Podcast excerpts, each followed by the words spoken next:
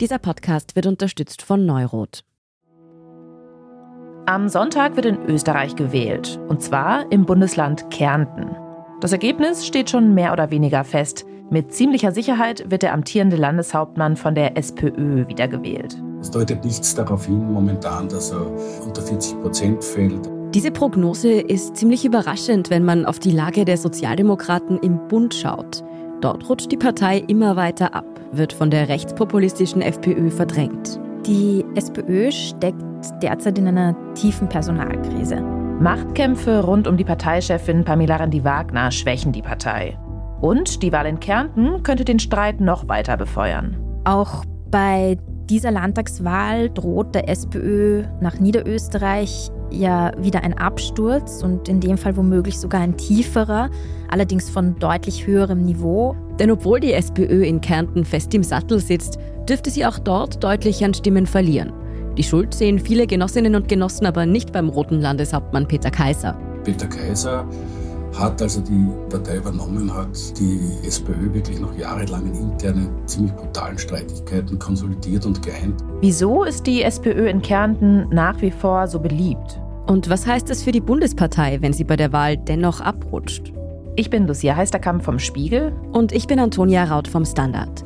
In dieser Folge von Inside Austria blicken wir auf die anstehende Landtagswahl in Kärnten. Wir wollen wissen, was den roten Landeshauptmann Peter Kaiser dort so erfolgreich macht und warum ihm scheinbar keine andere Partei im Weg steht. Wir sprechen über die Krise der SPÖ auf Bundesebene und den Streit um ihre Parteispitze. Was können die Sozialdemokraten aus Kärnten lernen? Und wird die Wahl für sie richtungsweisend?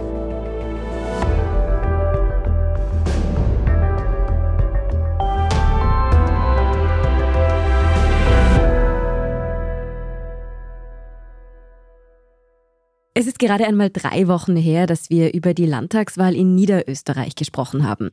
Und vor allem über das Comeback, das die FPÖ dorthin gelegt hat. Dieses Wochenende steht in Österreich schon wieder eine Wahl an. Am 5. März wählt Kärnten seinen neuen Landtag. An diesem Tag werden rund 430.000 Wahlberechtigte ihre Stimme abgeben. Es ist die zweite Landtagswahl nach Niederösterreich in diesem Jahr und somit zweifellos auch ein weiterer Stimmungstest für den Bund. Für einige Parteien wird Kärnten eine echte Bewährungsprobe. Aber bevor wir darauf genauer eingehen, wenn Sie zu unseren deutschen HörerInnen gehören, dann können Sie ja vielleicht mit Kärnten gar nicht so viel anfangen. Das ginge vielen Österreicherinnen und Österreichern mit Hessen oder Thüringen oder einem anderen deutschen Bundesland vermutlich gleich. Deshalb ganz kurz die Hard Facts. Kärnten ist das südlichste Bundesland von Österreich. Wenn Sie sich die Karte vorstellen, liegt es unten in der Mitte und grenzt im Norden an Salzburg, im Westen an Tirol, im Süden an Italien und Slowenien und im Osten bzw. Nordosten an die Steiermark. Kärnten zählt momentan so an die 560.000 Einwohner und Einwohnerinnen und dann die Hauptstadt von Kärnten ist Klagenfurt und dann gibt es auch wichtige Städte wie Villach oder Spital an der Trau oder auch Wolfsberg. Sie hören hier Walter Müller. Er ist Länderkorrespondent für den Standard und berichtet über Kärnten. Auch wenn er gerade von größeren Städten gesprochen hat, urban geprägt ist Kärnten als Bundesland wirklich nicht. Kärnten hat schon eine eigene Lebensgeschwindigkeit, während Wien die hektische, aufgeregte und oft auch hyperventilierende Bundeshauptstadt ist, wird hier da im Süden schon ein bisschen das Tempo rausgenommen und in Klagenfurt, so hat man den Eindruck, erlebt man also ein bisschen den Blues der kleinen Provinzstadt. Wenn wir Walter Müller so zuhören, dann bereuen wir es fast, dass wir für diese Folge nicht selbst nach Kärnten gefahren sind. Vieles in Kärnten dreht sich auch ums Essen und den Kärntner Reindling, um die natürlich Kasnudeln. Und sogar in kleinen versteckten Ortschaften gibt es Edelkreisler. Da kommen die Kunden aus Italien und Slowenien einkaufen. Und auf den Märkten in Klagenfurt gibt es Meeresfrüchte und Produkte aus Slowenien und Italien. Also es ist schon eine eigene Atmosphäre, die dort herrscht. Nicht nur wir haben jetzt spontan Lust auf einen Kurztrip nach Kärnten bekommen.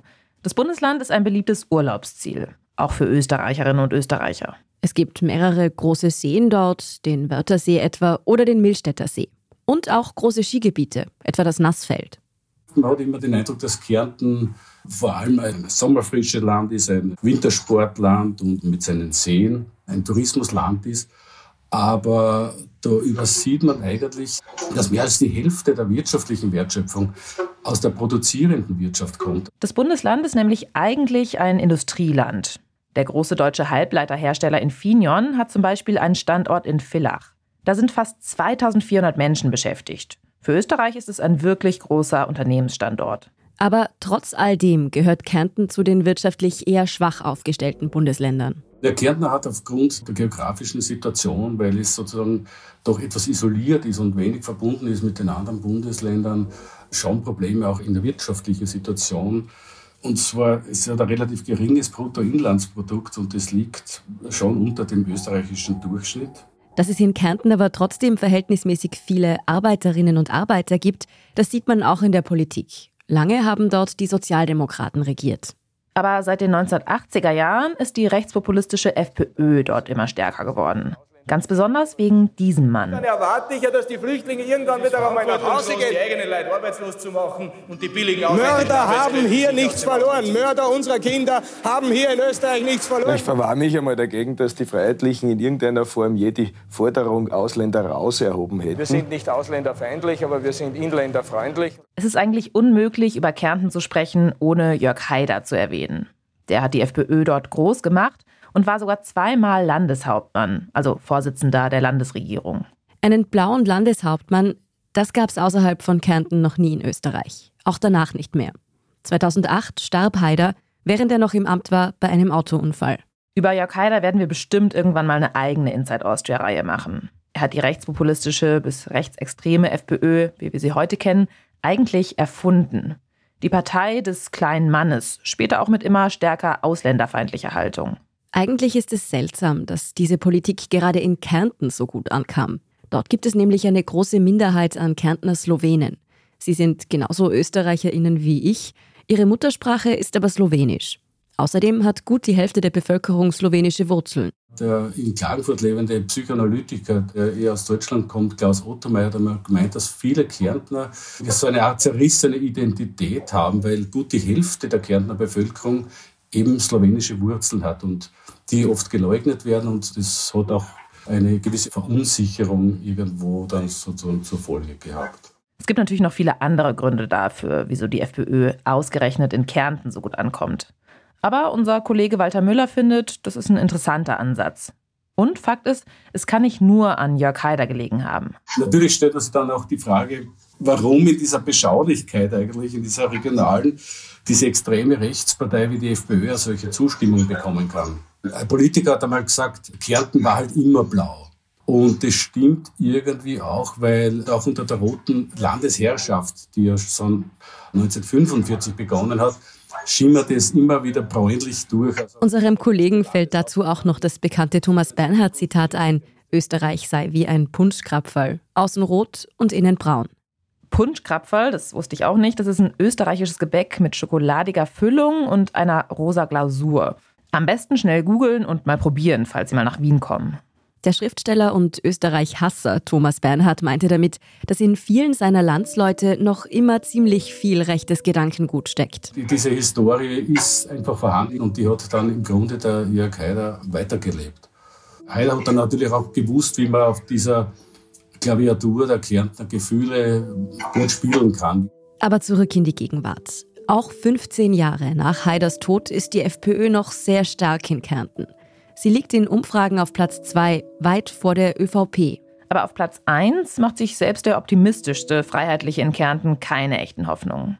Dort liegt nämlich mit weitem Abstand die SPÖ. Sie stellt seit 2013 auch wieder den Landeshauptmann. Und der heißt seit damals Peter Kaiser.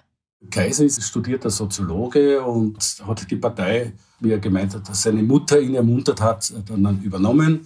Seine Gegner haben damals eher gemeint, er sei nicht geeignet, er sei zu intellektuell, er philosophiere immer und könne mit den Leuten an der Basis nicht, er spreche nicht deren Sprache. Aber er hat sich dann doch eines anderen belehrt, weil ist dann doch gut in der Bevölkerung angekommen. Ja, ich bin heute hier im Bataillon bei meinem Freund Bürgermeister und Landtagskandidat Manuel Müller. Und es gibt, sehr verwunderlich, an einem Aschermittwoch heute einen Heringsschmaus. Im Übrigen mein dritter heute. Und ihr könnt euch vorstellen, was mich daheim dann noch erwarten wird. Richtig, eine Cremeschnitte. So präsentiert sich Peter Kaiser auf seinem Instagram-Account. Klar, ein bisschen schrullig wirkt er schon, aber schon bei der Basis, wie es unser Kollege Walter Müller nennt. Zwar im Anzug, aber eifrig händeschüttelnd, arbeitet er sich in dem Video auf Instagram durch einen Gemeindesaal. Auf seine Art auch authentisch. Und vor allem, er war ein Gegenmodell zu den schrillen Haider-Jahren. Jörg Haider war nämlich der King of Volksnah. Egal ob Bierzelt, Vorstadtdisco oder Bikertreff, der frühere FPÖ-Landeshauptmann war wirklich immer und überall bei den einfachen Menschen. Oft hatte man ja den Eindruck, das ganze Jahr herrscht in Kärnten vielleicht ein Fasching. Dieses Gefühl hat man bei Kaiser wirklich nicht. Aber viele in Kärnten verbinden die Haider-Jahre eben auch mit folgenschweren Skandalen. Die Hypoalpe Adria-Pleite zum Beispiel. Ein Bankenskandal, in dem Haider eine sehr umstrittene Rolle spielte. Dass Peter Kaiser so ganz anders rüberkommt, werten Wähler also mitunter auch als Pluspunkt in Sachen Vertrauenswürdigkeit. Er hat dem was rundum, glaube ich, gutiert worden ist, Kärnten nach den Heidejahren in ruhigere Gewässer geführt.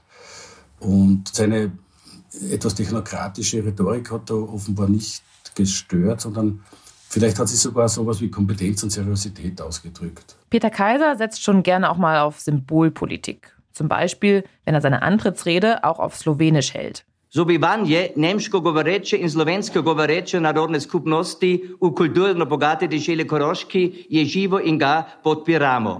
Das Miteinander der deutschsprachigen und slowenischsprachigen Volksgruppe im kulturreichen Land Kärnten wird gelebt und gefördert. Inhaltlich vertritt Peter Kaiser ziemlich klassische linke Werte. Wenn er zum Beispiel eine 30-Stunden-Woche anregt, sind das in vielen Fällen aber auch Dinge, die sich auf Landesebene gar nicht umsetzen lassen.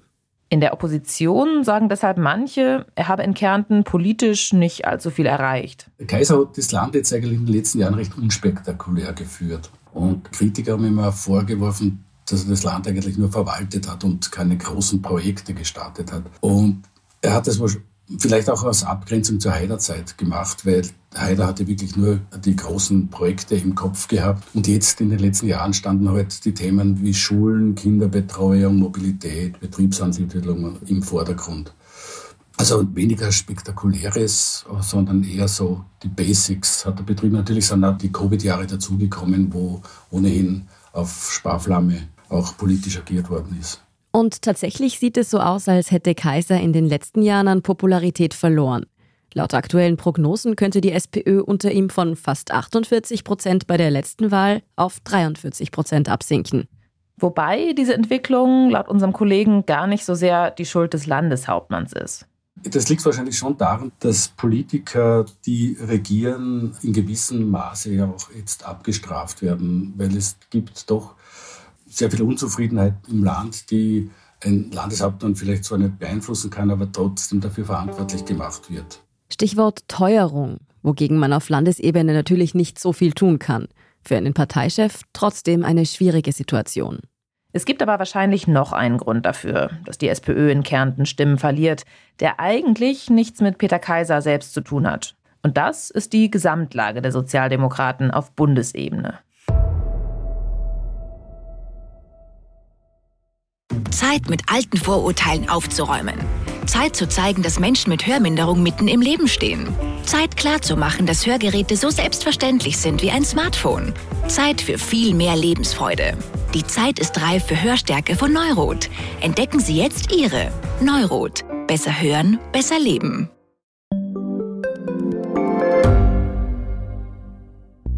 Schaffen wir es noch, die Erderhitzung zu stoppen? Wie verändert künstliche Intelligenz unser Leben? Wie werden wir in einer heißeren Welt leben, arbeiten, urlauben? Und wann fahren Autos autonom? Ich bin Alicia Prager. Und ich bin Florian Koch.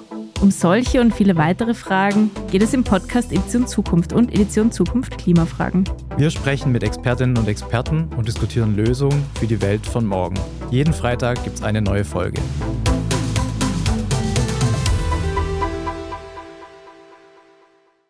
Die SPÖ steckt derzeit in einer tiefen Personalkrise. Das ist unsere Kollegin Katharina Mittelstädt, leitende Redakteurin Innenpolitik beim Standard. Sie hat den Abwärtstrend der Sozialdemokraten genau mitverfolgt. Zwar liegt die SPÖ in den Umfragen mit rund 24 Prozent immer noch auf Platz 2, aber doch deutlich hinter der FPÖ. Die belegt mit 28 Prozent derzeit den ersten Platz. Und wir dürfen nicht vergessen, die Regierungspartei ÖVP steckt schon seit den Korruptionsermittlungen rund um Ex-Kanzler Sebastian Kurz in einer tiefen Krise. Man fragt sich also, warum profitiert die SPÖ als größte Oppositionspartei nicht von der schwachen Performance der Kanzlerpartei?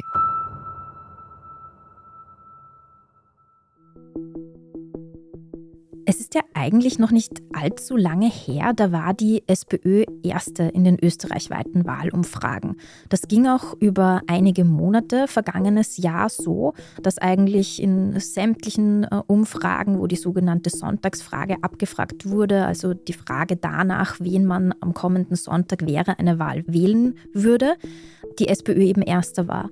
Dann aber begann Ende letzten Jahres die FPÖ wieder so richtig durchzustarten. Darüber haben wir hier im Podcast auch schon ausführlich gesprochen. Und während es mit den Umfragewerten der SPÖ bergab geht, ist bei den Sozialdemokraten ein Streit ausgebrochen. Der wird immer verbitterter geführt.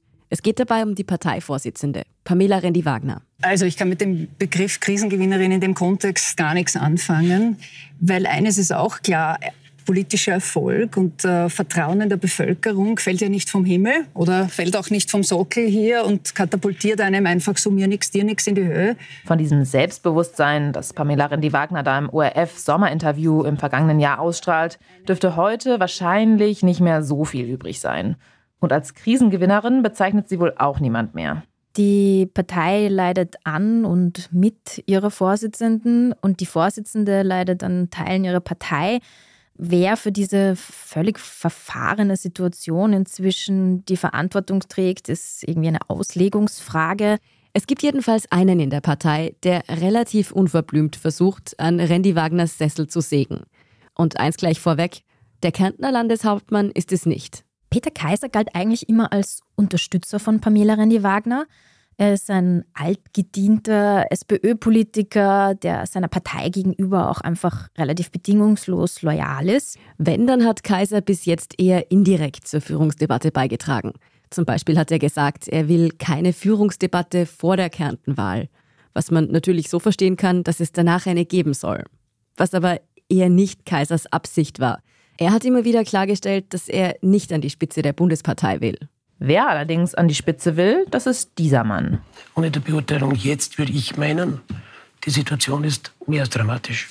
Aber Sie widersprechen da ganz klar Ihrer Parteichefin, die hat ja der ÖVP, die das Thema natürlich auch aufgreift äh, und Vorschläge dazu macht, gesagt, sie macht das nur aufgrund der schlechten Umfragewerte, von denen sie ablenken will. Es wirft die Frage auf, also wovon wollen Sie darum, ablenken oder warum hört die Parteichefin nicht auf Ihre Einschätzung? Geht es nur darum, die Situation, wie sie ist, objektiv darzustellen. Der offenste Widersacher von SPÖ-Chefin Pamela Rendi-Wagner ist der Hans-Peter Doskozil, der burgenländische Landeshauptmann, der wirklich überhaupt keinen Hehl daraus macht, dass er Rendi-Wagner für ungeeignet hält als Parteichefin. Doskozil, den Sie hier gerade in einem Interview mit dem ORF gehört haben, geht nicht nur ungewohnt harsch an das Thema Migration ran, also für SPÖ-Verhältnisse. Er fällt auch immer wieder mit öffentlichen Angriffen gegen die Parteichefin auf. Und es passt auch irgendwie zu seiner Persönlichkeit. Doskozil gilt nicht gerade als zurückhaltender Mensch. Er gilt als eine Art Haudegen innerhalb der SPÖ, der sich kein Blatt vor den Mund nimmt. Politisch lässt sich Doskozil nur schwer einem Flügel innerhalb der Sozialdemokraten zuordnen. Er steht, wie gesagt, für einen harten Kurs in der Migrationspolitik, dann aber setzt er sich wieder für sehr klassische linke Themen wie den Mindestlohn ein. Und er will zum Beispiel auch, dass Ärzte im Burgenland mehr verdienen als sonst irgendwo in Österreich, um den Ärztemangel zu lösen. Oder fordert kostenlose Skier für Schulkinder. Hans-Peter Doskozil schafft es bestimmt auch, auf eine populistische Art und Weise Themen zu setzen und so aufzufallen, sei es im Burgenland oder auch in ganz Österreich. Und mit seiner provokanten Art macht der burgenländische Landeschef immer wieder klar, er hält Pamela Rendi-Wagner nicht für die geeignete Kandidatin, um einen Sieg der FPÖ bei den Nationalratswahlen im Herbst 2024 zu verhindern. Er hat selbst noch nicht klar offen gesagt, dass er die SPÖ in die nächste Wahl führen wollen würde. Allerdings gibt es sehr viele Anzeichen und rund um sein Umfeld hört man auch, dass er durchaus Ambitionen hegt. Und nicht nur das. Der Burgenlandchef hat kürzlich sogar eine Umfrage erstellen lassen, in der abgefragt wurde, unter wessen Führung die SPÖ auf Bundesebene denn besser abschneiden würde. Also unter ihm oder unter Pamela Rendi-Wagner. Das Ergebnis dieser Umfrage war unter ihm und zufällig hat diese Umfrage dann natürlich auch ihren Weg in die Medien geschafft. Das erinnert ja schon irgendwie fast an die Methoden eines gewissen Ex-Politikers, der auch mal große Ambitionen hatte. Sebastian Kurz hat das ja auf eine ganz ähnliche Art und Weise orchestriert, als er damals die Parteiführung der ÖVP übernehmen wollte. Wobei wir hier natürlich nicht unterstellen wollen, dass Doskozil die Ergebnisse der Umfrage hat fälschen lassen, was ja bei Sebastian Kurz im Raum steht, wobei natürlich die Unschuldsvermutung gilt. Aber Doskozil stellt sich jedenfalls deutlich als Widersacher seiner Chefin Pamela Rendi-Wagner entgegen. Dieser wiederum fällt es im Gegensatz zum kantigen Doskozil schwer, sich überhaupt richtig zu profilieren. Und das eigentlich schon seit sie die Partei 2018 übernommen hat. Sie ist eine politische Quereinsteigerin. Sie wurde damals von Kanzler Christian Kern in die Bundesregierung als Gesundheitsministerin geholt und ist erst in den Tagen davor überhaupt der SPÖ beigetreten. Einige Monate später wurde sie dann eben SPÖ-Chefin. Und man merkte diese Geschichte, die sie hat, bis heute an. Sie ist eben nie in einer Partei sozialisiert worden. Pamela Rendi-Wagner ist eigentlich studierte Medizinerin. In der Pandemie ist sie als vorsichtige Ärztin aufgetreten, hat strenge Lockdowns oder eine Impfpflicht verteidigt. Das kam in der Bevölkerung offenbar nicht so gut an, wie es sich Randy Wagner vielleicht erhofft hatte. Von der Niederösterreich-Wahl wissen wir, dass vielen Menschen, die jetzt die FPÖ wählen, der Umgang der Regierung und auch der SPÖ mit Covid bis heute ziemlich gegen den Strich geht. Bei der Niederösterreich-Wahl Ende Januar wurde die FPÖ tatsächlich mit plus 10 Prozent zweitstärkste Kraft. Die SPÖ kam nur auf den dritten Platz. Dabei hat sie versucht, mit dem Krisenthema Inflation zu punkten, was ihr allerdings auch nicht so richtig gelungen ist und das ist für die SPÖ besonders bitter, dass die FPÖ beim Thema Teuerung eben mehr Vertrauen genießt als die SPÖ. Das ist ja eigentlich ein sozialdemokratisches Kernterror, ja. Also das ist wirklich ein Schlag in die Magengrube, dass man bei diesem Thema schwer Fuß fassen kann. Und ich denke, das liegt schon auch an der Positionierung von Pamela Rendi-Wagner, der irgendwie dieses hemdsärmelige Anpacken mit irgendwie klarer ideologischer Ausrichtung nicht so recht zugetraut wird. Dass Pamela Rendi-Wagner trotz der schlechten Ergebnisse noch immer im Chefsessel sitzt, liegt wohl daran, dass es in der SPÖ an schillernden Alternativen fehlt. Klar, es gibt neben dem Widersacher Hans-Peter Doskozil schon eine Reihe an Namen, die immer wieder genannt werden. Zum Beispiel ist da Doris Bures, die zweite Nationalratspräsidentin und ein SPÖ-Urgestein. Und eine Idee, die ventiliert wurde, war, Pamela Rendi-Wagner und sie könnten quasi Rollen tauschen. Also Doris Bures übernimmt den Parteivorsitz und Pamela Rendi-Wagner wird zweite Nationalratspräsidentin. Das wäre eine Art gesichtswahrende Lösung, wie man Pamela Rendi-Wagner von dieser Position entfernt, aber sie trotzdem nicht unfreundlich vom Thron stößt. Dass Doris Bures selbst Spitzenkandidatin bei der nächsten Nationalratswahl wird, das hält unsere Kollegin allerdings für unwahrscheinlich. Ein anderer Kandidat, der auch immer wieder genannt wird, ist Wiens Bürgermeister Michael Ludwig selbst. Der Wiener Bürgermeister gilt auch als mächtigster Mann in der SPÖ. Allerdings betont sein Umfeld immer wieder, Ludwig habe keinerlei Interesse daran, Kanzlerkandidat der Bundespartei zu werden. Und wenn man Österreich ein bisschen kennt, versteht man auch warum. Tatsächlich gilt der Job als Wiener Bürgermeister als der attraktivere denn der des Bundeskanzlers. Denn man muss sich vorstellen, Bundeskanzler ist zumindest in den vergangenen Jahren in Österreich ein ziemlicher Schleudersitz gewesen, während man als Wiener Bürgermeister von der SPÖ womöglich in diesem Job in Pension gehen kann. Außerdem gehört Michael Ludwig zu den prominenten Fürsprechern von Pamela Rendi-Wagner eigentlich? Und das ist auch der Grund, äh, dass die SPÖ Wien und auch ich als Parteivorsitzender der SPÖ Wien ganz stark hinter der Vorsitzenden stehen. Das habe ich immer wieder deutlich gemacht. Darin gibt es äh, nichts zu rütteln und da gibt es auch nichts Neues zu berichten. Das sagte Michael Ludwig diese Woche bei einer Veranstaltung der SPÖ in der Hauptstadt. Eigentlich hat er in der Vergangenheit immer seine schützende Hand über die Parteichefin gehalten. Und weil er als Wiener Bürgermeister so viel Macht in seiner Partei genießt, bedeutet das schon einiges. Letzte Woche wurden dann aber plötzlich Gerüchte laut, Ludwig soll von der Parteichefin abgerückt sein. Angeblich habe der Bürgermeister bei einer Ausschusssitzung gesagt, nach den Landtagswahlen in Kärnten und in Salzburg bräuchte es eine Lösung für die Bundesspitze der SPÖ in die eine oder andere Richtung. Das berichtete jedenfalls die österreichische Tageszeitung Kurier. Falls Sie sich gerade gefragt haben, warum hier Salzburg vorkam, das Bundesland wählt übrigens auch bald einen neuen Landtag. Der Wiener Bürgermeister Ludwig selbst dementierte später die Aussage und bekräftigte, wie Sie ja eben gehört haben, seine Unterstützung für Randy Wagner. Trotzdem hat die Angelegenheit natürlich neuen Wind in die Spekulationen rund um einen möglichen Sturz der Parteichefin gebracht. Und diese Führungsdebatte schadet der gesamten Partei noch mehr.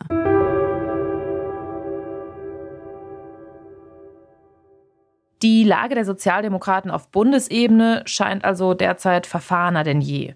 Und es ist auch keine große Besserung in Sicht. Wenn wir jetzt wieder nach Kärnten blicken, wo am Sonntag ja gewählt wird, dann fragen wir uns natürlich, was läuft dort für die SPÖ besser als im Rest der Republik? Denn auch wenn der amtierende Landeshauptmann Peter Kaiser wahrscheinlich einiges an Prozentpunkten verlieren wird, sitzt er dort doch ziemlich fest im Sattel. Dass er Chef der Landesregierung bleibt, ist laut unserem Kollegen Walter Müller quasi gesichert. Wenn nicht jetzt sozusagen irgendetwas völlig Außergewöhnliches passiert, ein Black Swan-Erlebnis dann schon, glaube ich. Es deutet nichts darauf hin momentan, dass er unter 40 Prozent fällt. Jemand, der auf dieses Black Swan-Ereignis hofft, ist dieser Mann. Meine geschätzten Damen und Herren, wer es noch nicht weiß, liebe Freunde, diesmal ist die Wahl einfach, es gibt zwei Parteien, das sind die Freiheitlichen und der Rest. Weil alle anderen haben bei dem Blödsinn mitgemacht die letzten Jahre, außer wir. Erwin Angerer, Spitzenkandidat der FPÖ, wettert in Interviews gegen die Bundesregierung, deren Corona-Politik und Migration. Er geht mit dem Ziel ins Rennen, in Kärnten Landeshauptmann zu werden. Und wir haben ja schon gehört, die Rechtspopulisten haben in Kärnten mit Haider eine starke Tradition. Wenn wir dann noch an den Erfolg der FPÖ in Niederösterreich denken, könnte man natürlich schon fragen, warum eigentlich nicht? Man hat zwar jetzt seitens der FPÖ schon verlockt, dass man so Richtung 30 Prozent geht, aber die jüngsten Umfragen zeigen, dass die Bäume nicht in den Himmel wachsen. Und das hat mehrere Gründe. Einerseits hat Erwin Angerer nicht das Charisma eines Jörg Haiders und auch nicht das des derzeitigen FPÖ-Chefs Herbert Kickel. Er hat dafür etwas anderes harte Konkurrenz. Könnte daran liegen, dass der Gerhard Köfer vom Team Kärnten auch sehr gut populistisch unterwegs ist, ähnliche Themen spielt wie die FPÖ und relativ gut ankommt. Kritik ist verboten. So schaut es aus im Hohen Haus. Meine Damen und Herren, so wenig Gespür, so wenig Feingefühl für die Sorgen der Österreicher verdient schon ganz besonders meine Aufmerksamkeit. Das war ursprünglich ein SPÖ-Politiker, SPÖ-Bürgermeister und er trat seinerzeit noch, wie es die großen Streitereien in der Kärntner SPÖ gegeben hat, gegen den Peter Kaiser an. Und zwar, er wollte SPÖ-Vorsitzender von Kärnten werden. Aber er ist dort gescheitert und hat dann schließlich beim Team Stronach angedockt. Das Team Stronach war eher eine Eintagsfliege in der österreichischen Parteienlandschaft. Ihr Programm viel Populismus, eine Prise Neoliberalismus und vor allem viel Geld vom Parteigründer. Der Industrielle Frank Stronach hat die Partei 2012 ins Leben gerufen. Sie zog in den Nationalrat und in drei Landtage ein. 2017 hat sie sich dann wieder aufgelöst. Köfer aber blieb der Politik treu. Als sich diese Partei quasi atomisierte, hat er in Kärnten mit dem Team Kärnten weitergemacht. Und der Gerd Köfer nennt sich selbst einen sozusagen herrensärmeligen Haider. Köfer inszeniert sich in seinen Wahlspots auf Instagram als oldschool, coolen Typen, gern auch mal mit Motorrad. Das Publikum dort findet das vielleicht eher cringe, aber er schafft es doch, viele Menschen in Kärnten zu begeistern. Sein Ziel, Landeshauptmann zu werden, ist zwar völlig utopisch. Das Team Kärnten wird mit viel Glück gerade mal zweistellig. Aber für eine Kleinpartei ist es doch ein ziemlich beachtliches Ergebnis. Vor allem das Team Kärnten könnte sogar die ÖVP auf Platz 4 verdrängen. Die Prognosen schauen so aus, dass man seitens der ÖVP natürlich schon damit rechnet, auch weiter Boden zu verlieren. Man war zuletzt bei 15 Prozent. Also einige Prognosen haben sich sogar auf einstellig schon gesehen. Einstellig, das wäre schon bitter für die Partei, die auf Bundesebene immerhin den Kanzler stellt. Der unterstützt den Kärntner Spitzenkandidaten übrigens im Wahlkampf. Augenhöhe, Wertschätzung, Respekt voreinander und einander zuhören. Das sind die Tugenden der Volkspartei und im Besonderen auch von Martin Gruber. Im Facebook-Spot setzt die Kärntner ÖVP auf Karl Nehammer und viel Pathos. Aber allzu weit aus dem Fenster lehnen will sich Gruber auch nicht. Und Kärnten braucht diese wichtige Mitte gegen zu viel links und zu viel rechts. Denn die ÖVP sitzt gemeinsam mit der SPÖ in der Kärntner Landesregierung. Und unser Kollege Walter Müller hält es für ziemlich wahrscheinlich, dass das auch nach der Wahl so bleibt. So ziemlich alle Beschlüsse der Landesregierung waren einstimmig und das sagt viel zum Verhältnis SPÖ-ÖVP. Und beide, also Gruber und Kaiser, lassen erkennen, dass sie durchaus gewillt seien, sozusagen diese Koalition weiterzuführen. Dass die FPÖ oder das Team Kärnten die Volkspartei als Juniorpartner ablösen, gilt als sehr unwahrscheinlich. Was aber schon noch etwas ändern könnte? Wenn die Grünen oder NEOS reinkommen, kommt ein bisschen eine Bewegung in Koalitionskonstellationen. Die Grünen, mittlerweile ja auch Teil der Bundesregierung, sind nämlich bei der letzten Wahl 2018 in Kärnten mit gerade einmal drei Prozent der Stimmen aus dem Landtag geflogen. Sie hatten sich vor der letzten Wahl, martialisch ausgedrückt, selbst in die Luft gesprengt. Sie hatten interne Probleme. Es ist ein Sprung durch diese Partei gegangen und sie waren heillos zerstritten. Sollten sie den Einzug diesmal schaffen und rechnerisch eine Koalition mit der SPÖ möglich sein, dann wäre das mitunter schon ein interessantes Modell für Kaiser. Ob die Grünen die 5%-Hürde schaffen, das ist derzeit aber noch nicht wirklich absehbar. Und das gilt auch für die liberalen Neos. Also die Neos, die haben natürlich ein extremes Problem, weil Kärnten fehlt einfach das urbane Umfeld. Klagenfurt und Villach, das ist einfach ist viel zu wenig. Alles in allem wird die Wahl am Sonntag wohl nicht allzu viele Überraschungen bringen. Peter Kaiser wird Stimmen verlieren, aber ziemlich sicher Erster. Die FPÖ gewinnt dazu, wenn auch nicht allzu viel, und landet auf Platz 2. Platz 3 steht noch nicht fest, aber die ÖVP bleibt trotzdem der wahrscheinlichste Koalitionspartner. Das verhältnismäßig schlechtere Ergebnis für Kaiser im Vergleich zur Wahl 2018 wird ziemlich sicher der schwachen Performance der Bundespartei umgehängt. Die große Frage bleibt also, was hat die SPÖ in Kärnten richtig gemacht?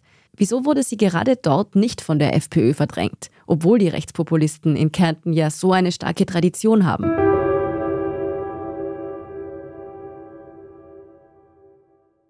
Also was äh, die Kärnten SPÖ in einem zentralen Punkt von der Bundes-SPÖ unterscheidet, ist, dass es dort keine Streitigkeiten gibt. Für unseren Kollegen Walter Müller ist die Sache relativ einfach. Peter Kaiser hat, als er die Partei übernommen hat, die SPÖ wirklich nach jahrelangen internen, ziemlich brutalen Streitigkeiten konsolidiert und geeint. Und dann hat er Erfolg gehabt und nichts ist erfolgreicher als der Erfolg. Und daher steht die Kärnten SPÖ eigentlich sehr, sehr stabil da. Und das ist wohl das simple Geheimnis der Genossen in Kärnten. Die Partei steht geschlossen hinter ihrem Chef. Peter Kaiser ist vielleicht kein großer Charismatiker, eher ein Bürokrat, der das Land verwaltet. Doch weil niemand in der Partei seine Führung in Frage stellt, genießt er auch weiterhin das Vertrauen in der Bevölkerung. Die Bundes-SPÖ dagegen sorgt mit immer neuen Streitigkeiten rund um ihre Spitze für Verunsicherung bei potenziellen Wählerinnen und Wählern. Jetzt muss man dazu sagen, dass sich eine Partei auf Landes- und Bundesebene natürlich nicht so ohne weiteres vergleichen lässt. Wir haben ja schon über die regionalen Besonderheiten von Kärnten gesprochen. Ein wirtschaftlich eher schwaches Industrieland mit vielen Arbeiterinnen und Arbeitern, dem Kernklientel der SPÖ.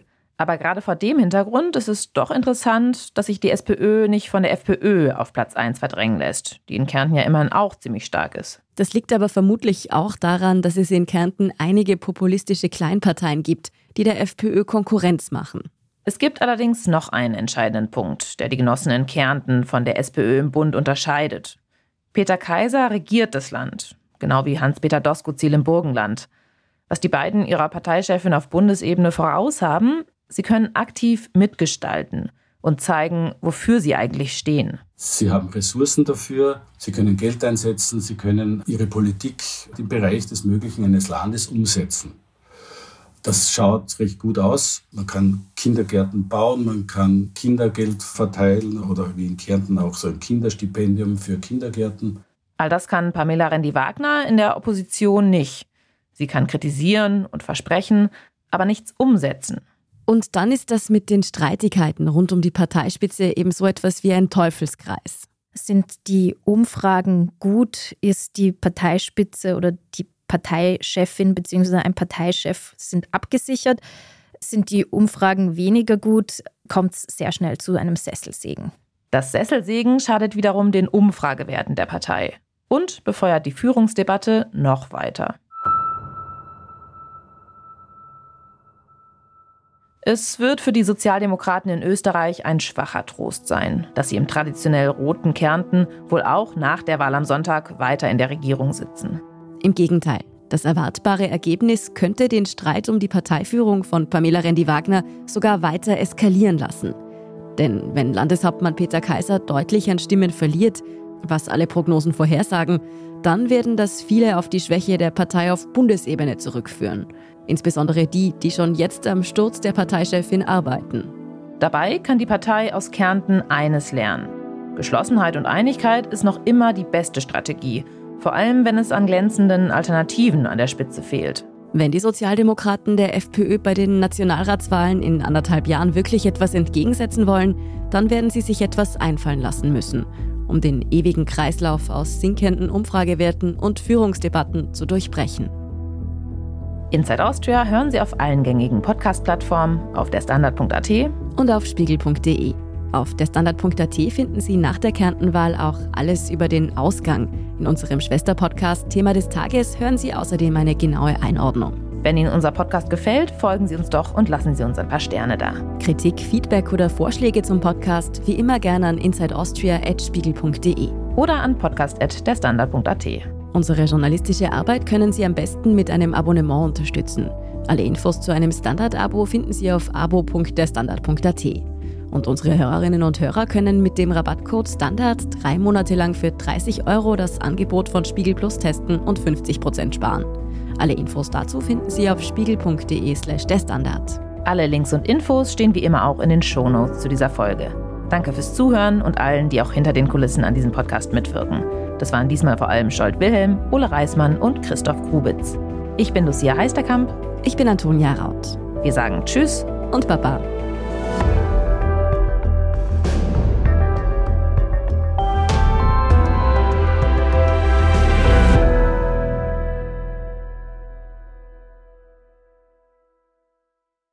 Zeit, mit alten Vorurteilen aufzuräumen. Zeit zu zeigen, dass Menschen mit Hörminderung mitten im Leben stehen. Zeit klarzumachen, dass Hörgeräte so selbstverständlich sind wie ein Smartphone. Zeit für viel mehr Lebensfreude. Die Zeit ist reif für Hörstärke von Neurot. Entdecken Sie jetzt Ihre. Neurot. Besser hören, besser leben. Ich bin die Franziska. Ich bin der Martin. Und wir wollen besser leben. Lohnt sich 10.000 Schritte zu gehen jeden Tag? Ist das Großraumbüro wirklich so schlecht wie sein Ruf? Spoiler, ja. Bringt's was, Intervall zu fassen? Wir fragen die, die es wirklich wissen und probieren es auch gleich selber aus. Bei Besser Leben, jeden Donnerstag eine neue Folge.